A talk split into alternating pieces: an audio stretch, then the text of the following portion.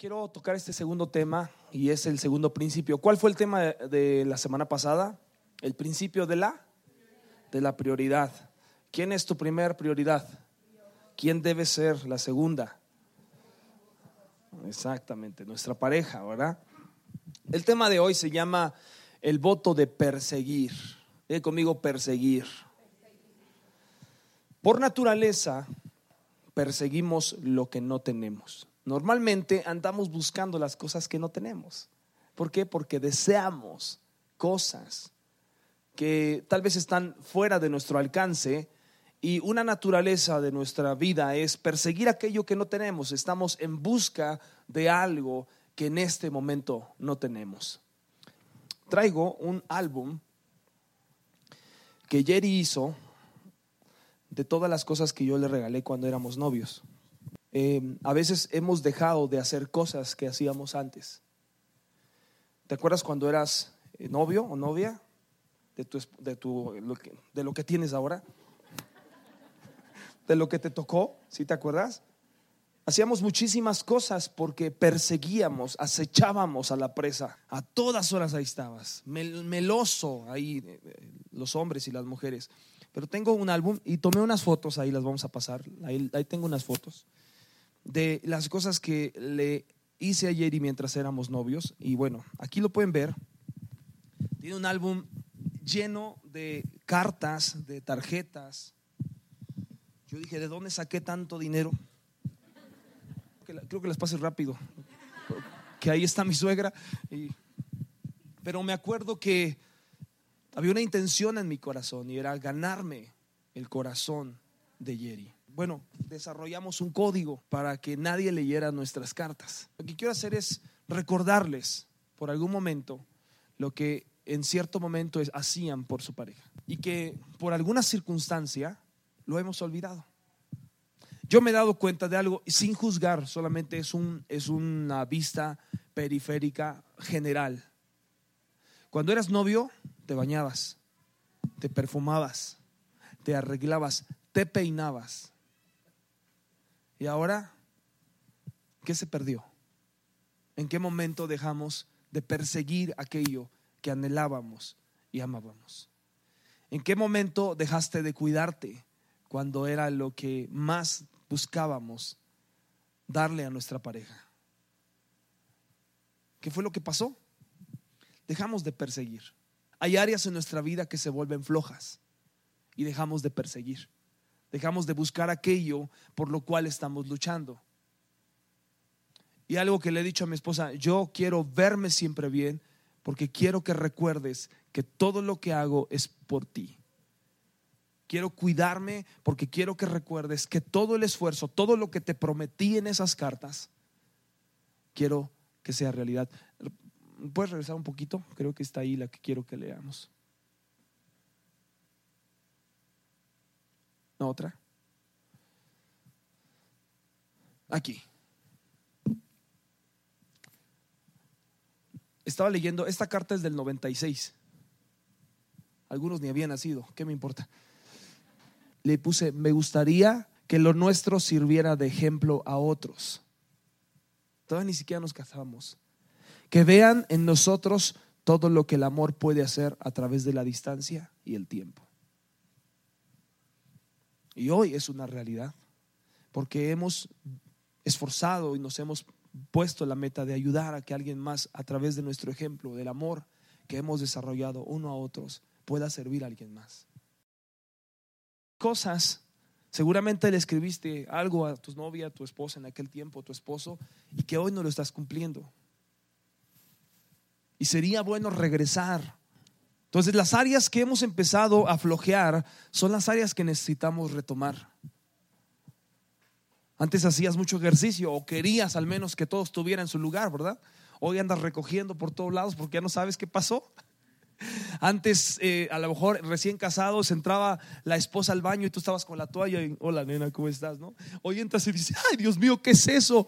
Tápate. Hay, más allá de lo físico, ¿verdad? Sabemos que lo físico se acaba tarde o temprano. Algunos ya se lo acabaron, ¿no es cierto?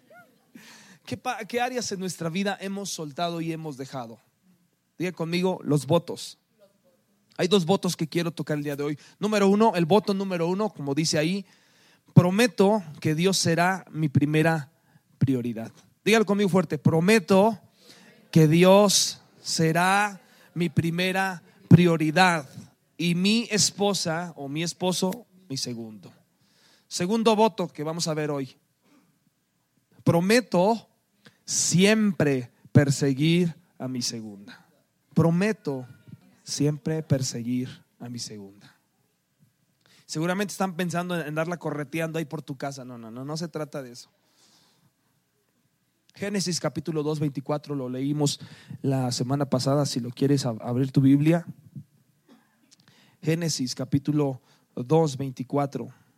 Y dice, por tanto, el hombre dejará a su padre y a su madre y se unirá a su mujer y serán una sola carne. La semana pasada hablamos de, de la palabra dejar, ¿se acuerdan? ¿Qué significaba dejar? Ir soltando, ir desprendiéndose. No significa cortar. Explicábamos hace ocho días que a veces en el matrimonio decimos, ya quiero que cortes con tu madre, ya quiero que cortes con tu familia. No, no, dejará, soltar. Tienes que ir tomando la decisión de soltar a tu familia y abrazar a lo que será tu carne o tu vida entera. Y esta palabra se unirá a su, a su mujer, es lo que vamos a ver. La palabra unirá, unirá viene de la raíz Daván, ahí también está, mírelo, que es Davak, y significa estar aferrado o adherido. Estar aferrado o adherido. Otro es atrapar o perseguir. Perseguir con afecto y devoción. Entonces, si vamos a la Biblia, en algunas partes de la Biblia vamos a encontrar esta palabra Davach, porque, por ejemplo, en Salmo 63, 8 dice, me aferro a ti, tu fuerte mano derecha me mantiene seguro. Dice, me aferro a ti. Job capítulo 41, versículo 17 dice, tan prendidos están el uno del otro, tan unidos entre sí que no pueden separarse. Otra parte de la Biblia, jueces, jueces 20:45, dice, cuando se volvieron, huyeron hacia el desierto, a la peña de Rimón. Los israelitas abatieron a cinco mil hombres junto a los caminos. Y dice, continuaron persiguiéndolos hasta Gidón y mataron a dos mil. Esta palabra de unirse, adherirse, la encontramos muchas veces en la palabra de Dios. Y es una, es una expresión que nos debe de, de, quedar marcado que Dios es el primero que está persiguiendo nuestras vidas. Que Dios es el primero que está tratando de acecharnos y de no dejarnos ir. Y de esa misma manera, los votos que hemos hecho ante una persona hay gente que dice, bueno, pero es que eh, los votos se pueden, pueden cambiar. Yo pienso que las reglas pueden cambiar, pero un principio es inquebrantable. Por ejemplo, hay principios en nuestro matrimonio y esos no pueden cambiar. Las reglas probablemente sí, porque van modificándose. Por ejemplo, en casa teníamos un día para la familia, un día para hacer otra cosa, etcétera. Pero los roles de cada uno de nosotros fueron cambiando. Entonces de repente llega un momento donde decimos, ah, tenemos libre, vámonos a, pasear. Y salen los chicos ya más grandes, no, porque tengo tarea. Y digo, ok, entonces tengo que cambiar la regla. Ya no es de ley que el martes o el jueves o el viernes es día de que nos vayamos a pasear, porque ahora ya tienen tarea. Pero el principio de mantener mi casa unida a través de la relación no puede ser quebrantado. Entonces los votos que tenemos en casa son para favorecer la unidad y para favorecer la unión entre tu matrimonio. Ahorita vamos a ver de los solteros, porque si los solteros, ¿y eso qué onda? Por ejemplo, una historia, una de mis historias favoritas de perseguir se encuentra en la historia de Jacob y Raquel. Cuento rápido la historia. Jacob era el hijo menor de Isaac. Isaac era el hijo de Abraham, el padre de la fe. Jacob huye y llega a un lugar donde están apacentando ovejas.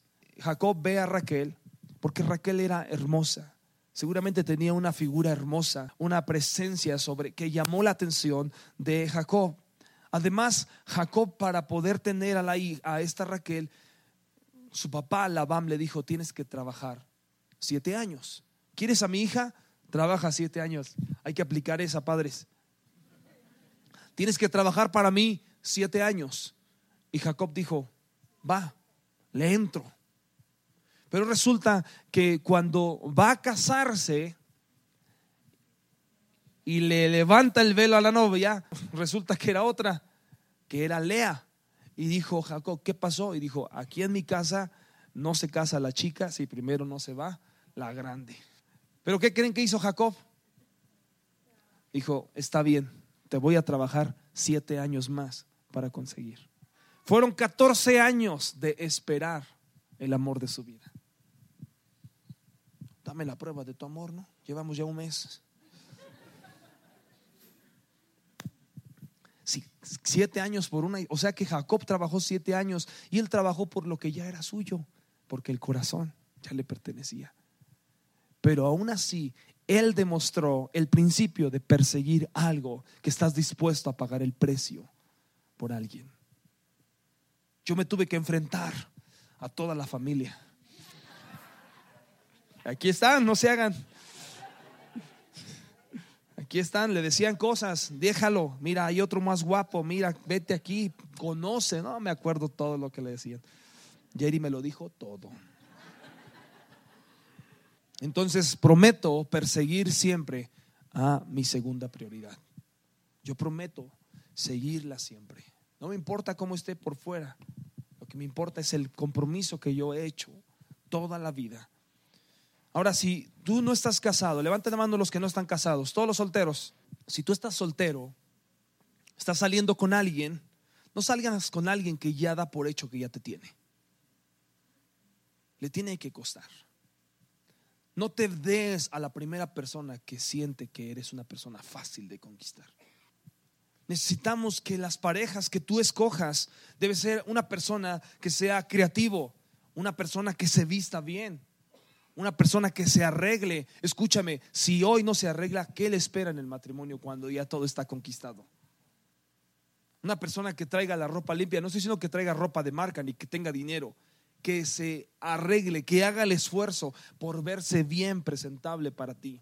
Trae el frijol atravesado, trae la barbacoa en el diente y así le andas metiendo la lengua.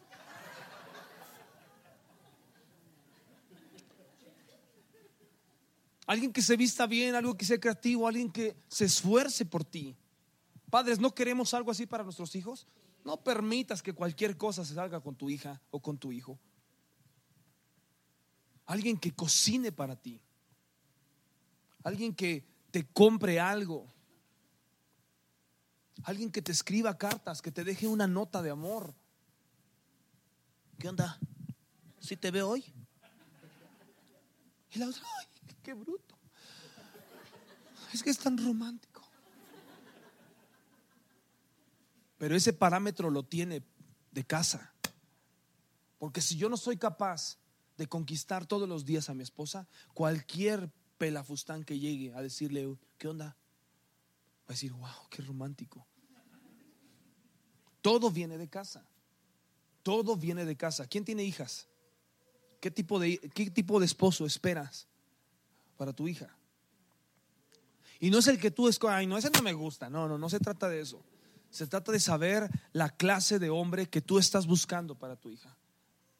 Le preguntamos a nuestros hijos, ¿qué tipo de esposa es la que quieres? Y ellos nos describen y dicen, ¿y tú estás listo para tener a alguien así? Yo le tengo que marcar el paso a mis hijos de qué tipo de hombre debe ser el día de mañana.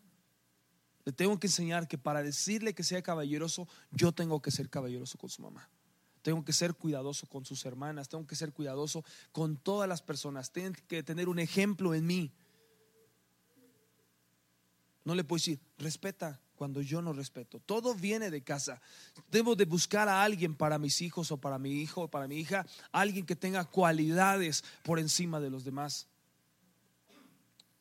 Pero tú y yo estamos marcando el paso. Chicos, chicas, no se dejen llevar por lo primero que pasa en la vida. Así le decían ayer, hija, no te dejes llevar por lo primero que pasó ahí. Pero la verdad no había otro. ¿Qué le vamos a hacer? Tú eres digna de perseguir. Chica soltera, eres digna de perseguir. Date tu lugar. Porque tú tienes que estar dispuesta a ser perseguida. A que te busquen. Vamos a ver cómo podemos cerrar la brecha entre las intenciones y las acciones. Porque esa parte es muy importante. Muchos de nosotros tenemos buenas intenciones, pero una vez que estamos casados, ya estamos cansados de esas buenas intenciones. Estoy harta, estoy harto, estoy cansado, estoy cansada de lo mismo. Pero eso no decíamos cuando queríamos algo antes de casarnos. Eso no lo decíamos. Entonces, número uno, cuando piensas algo bueno, dilo. Cuando pienses o cuando piensas algo bueno, es momento de decirlo. Hebreos 3:13 dice, al contrario, mientras aún queda tiempo, cada uno debe animar al otro a seguir confiando. Así que nadie dejará de obedecer a Dios ni pensará que si peca hace el bien. La palabra animar tiene el trasfondo de la palabra entusiasmar. ¿Alguien, ¿Alguien ha escuchado esa palabra entusiasmar? ¿Qué pasa si en el matrimonio constantemente estoy animando y motivando a mi segundo? ¿Qué pasaría? Nosotros debemos de vivir una vida por gratitud, debemos de dar gracias por lo maravilloso que es nuestro matrimonio. Debemos dar gracias a Dios porque tenemos a una persona o porque estás esperando una persona que Dios está eh, equipando con las mejores cualidades. Hombres, persíguela con palabras de afecto. No es un afecto sexual, no, no estoy hablando de eso de perseguir, porque persigue a tu esposa es como si anduvieran solos en una casa correteándola por todos lados y a ver si la atrapas, ¿no? No, no tiene nada que ver con lo sexual. No es sexo afecto, sino es una afección de emociones. La afección no es algo sexual. El hombre puede hacer cualquier actividad. Tenemos esa ventaja. Podemos cambiar desde una llanta hasta ir por las compras. Pero tenemos habilidades de hacer muchas cosas. Podemos desde cambiar una llanta, desde reparar a lo mejor una, una ventana, hasta hacer compras, lavar los trastes. ¿Por qué no lo hacemos? Debemos hacer cosas donde mostremos nuestra gratitud. ¿Sabes una cosa? Hay un poder enorme cuando persigues a tu esposa a través de las palabras. ¿Cuántos le dicen te amo a tu esposa? Todos los días. No puede pasar un día sin decirle te amo. No sabes lo que te estás metiendo si no lo dices, ¿eh? A veces le decimos a, a la esposa te amo, pero ¿por qué la amas?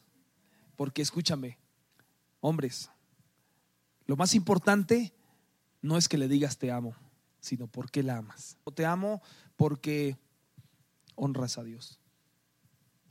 Te amo porque me honras. Te amo porque eres muy divertida. Te amo porque te sacrificas por mí todos los días. Te amo porque eres mi mejor amiga. Te amo porque no podría vivir sin ti un solo momento. Perseguimos a nuestra pareja por palabras de afección. Chicas, persigan a su hombre con palabras de afirmación. La mujer necesita palabras de amor, el hombre necesita palabras de afirmación. Chicas, él se va a convertir en lo que tú ves en él. No le digas lo que no ves, no le digas lo que no es, dile en quién está a punto de convertirse. Esas son las palabras que un esposo necesita. Hombres, ¿verdad que sabemos que estamos equivocados a veces? ¿Necesitamos que alguien nos recuerde que nos estamos equivocando? No, pues ya lo sabemos. Entonces lo que menos espero es que mi esposa me diga, estás mal en esto. Lo que espero es que me diga, ¿qué ve en donde yo puedo mejorar? Entonces, chicas, no le digas lo que no ves, dile lo que esperas. Levántalo espiritualmente.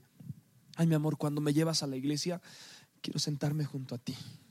Quiero tenerte de mi mano. ¿Sí?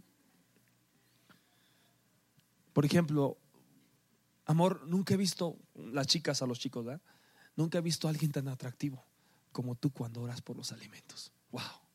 Hombres, ella quiere saber, ¿me amas hoy? Chicas, ellos quieren saber, ¿confías en mí hoy?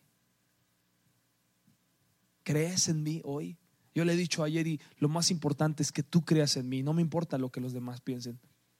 Mi, mi fortaleza está en que tú creas que soy capaz de hacer las cosas. Número dos, cuando piensas en algo especial, entonces hazlo. Ay, es que fíjate que estaba pensando en, en llevarte a cenar. Hazlo. Santiago capítulo 4, versículo 17 dice, si ustedes saben hacer lo bueno y no lo hacen, ¿qué? Ya están pecando. Si piensas en algo especial, hazlo. Si pensamos algo, hazlo. Anoche que estaba yo haciendo la enseñanza, detuve mi enseñanza y dije, tengo que escribir una nota. Entonces, cuando pienso algo especial, lo hago. Si pienso en escribirlo, agarro un papel, lo que sea, un Kleenex, escríbele algo, ponle una nota. Alguien jamás ha hecho una nota a su esposa, no importa, escribe algo. Escribe, ponle un corazón. Si no sabes dibujarle un círculo, un punto, otro punto y una cara y dile, te quiero. ¿Qué hemos dejado de perseguir? Las áreas que en nuestra vida se han vuelto flojas son los que nos están llevando al punto en donde estamos. Es que el matrimonio no es algo sencillo. El matrimonio no es algo que, ay, ya tengo un matrimonio padre. Hay sacrificio, hay dolor, hay llanto, pero sobre todo hay decisión. Si ustedes saben hacer lo bueno y no lo hacen, ya están pecando. Por ejemplo, ¿qué cosas podrías hacer para mejorar tu matrimonio? Llega temprano a casa. No te quedes a platicar con tus amigos. No te quedes a platicar con tus amigas. Llega temprano a tu casa. Lleva a tu familia al parque. Llévalos a algún lado. Cómprale algo. Si tienes bebés, baña al bebé. Cámbiale el pañal. Lava los trastes. Les voy a dar un tip. Las chicas les gustan las flores. No hay nada mejor que le regales flores a tu esposa en frente de un grupo de amigas. Van a tener un tema para hablar todo el mes. Porque afirmas la identidad, afirmas tu relación. Cuando hay esa afirmación en público, créeme que va a funcionar. Hazle una nota. Si usa tu carro, llena el tanque de gas. No dejes que ande yendo ella a la gasolinera. Chicas, lávenle el carro al esposo. Es que eso es una manera de mostrar el amor. Lávale la moto. No nada más te subas. ¿Sí? Haz la cama para ella. Vean una película romántica. Porque son cosas que podemos hacer para recuperar las áreas que hemos dejado atrás. Y las películas románticas, pues no, no nos gusta, ¿verdad? Haz algo que tu esposo ama. ¿Le gusta un deporte a tu esposo? Acompáñalo. A tu esposa le gusta, eh, no sé, venir a servir a la iglesia, ven temprano con ella, motívala. En lugar de que le digas, ah, tanto tiempo que estás yendo ahí. Tu esposo quiere llegar al café y tú no, ven porque es algo que procrea, que genera una relación matrimonial mucho mejor. Si a él le encanta servir, a ti no, haz algo. Número tres, cuando quieres algo diferente en tu matrimonio, tú tienes que ser diferente.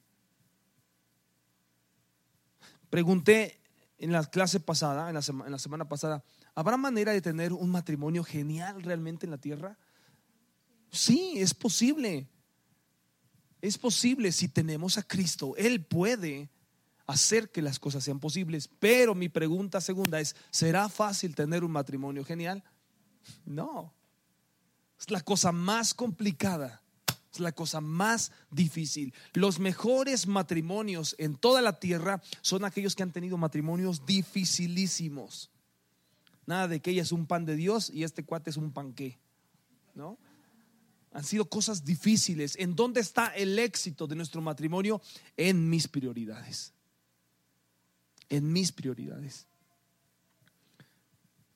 A veces decimos, si tan solo ella hiciera, o si tan solo ella fuera, si mi esposo fuera un líder espiritual, si él tomara la batuta de orar y empezamos a, desear muchas cosas, la verdad no, no te quejes de lo que no es tu esposo, no te quejes de lo que no es tu esposa.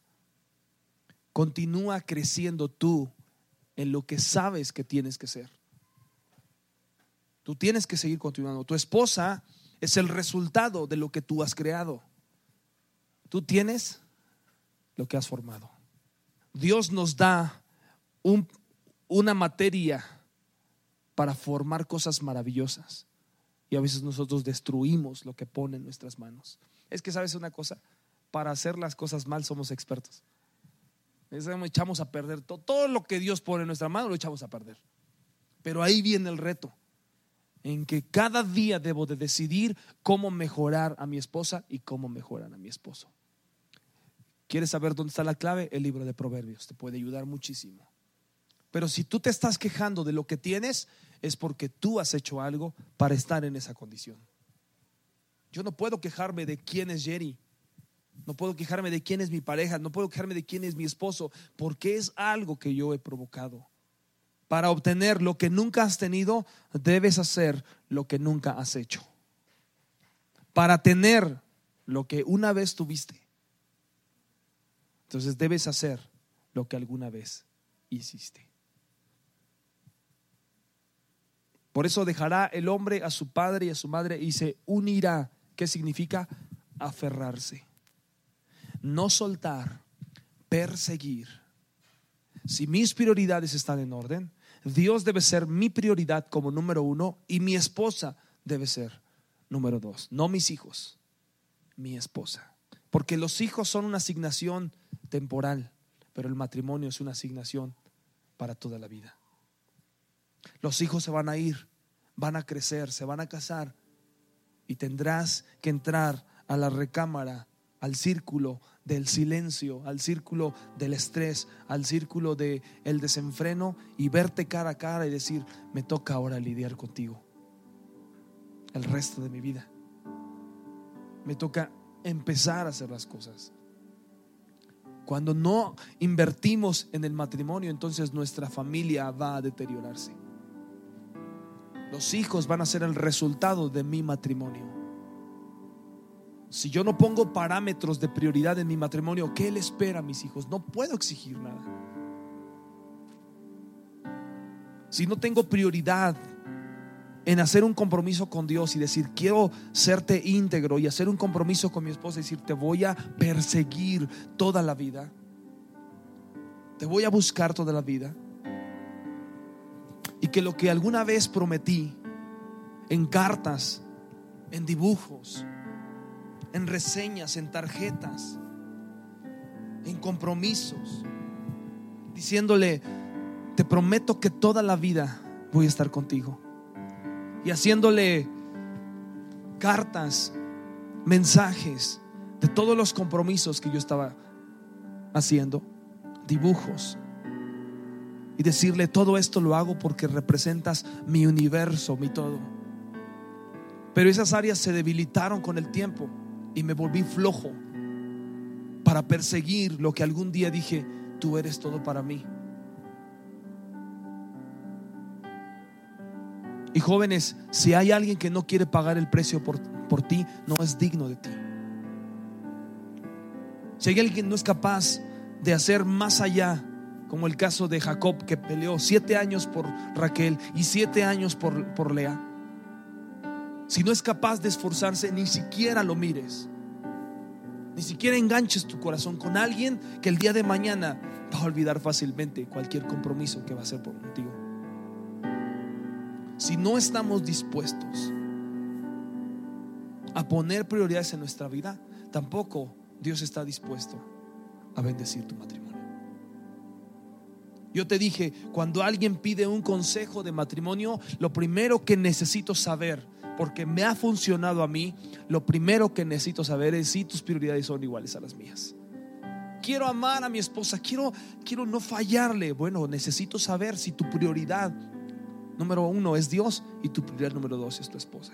Porque si tu prioridad es otra cosa, no lo vas a lograr.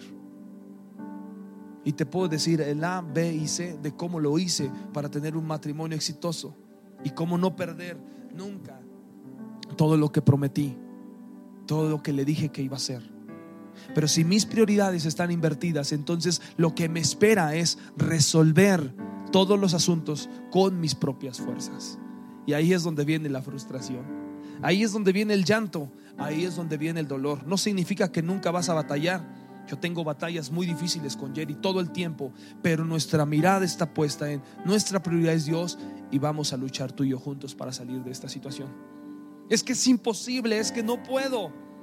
Todo lo puedo en Cristo que Él me fortalece. En el momento en que empieces a poner prioridades en tu vida, entonces Dios va a empezar a fluir con su bendición. Termino con Apocalipsis capítulo 2, versículo 5. Dice, Por eso, acuérdate de cómo eras antes.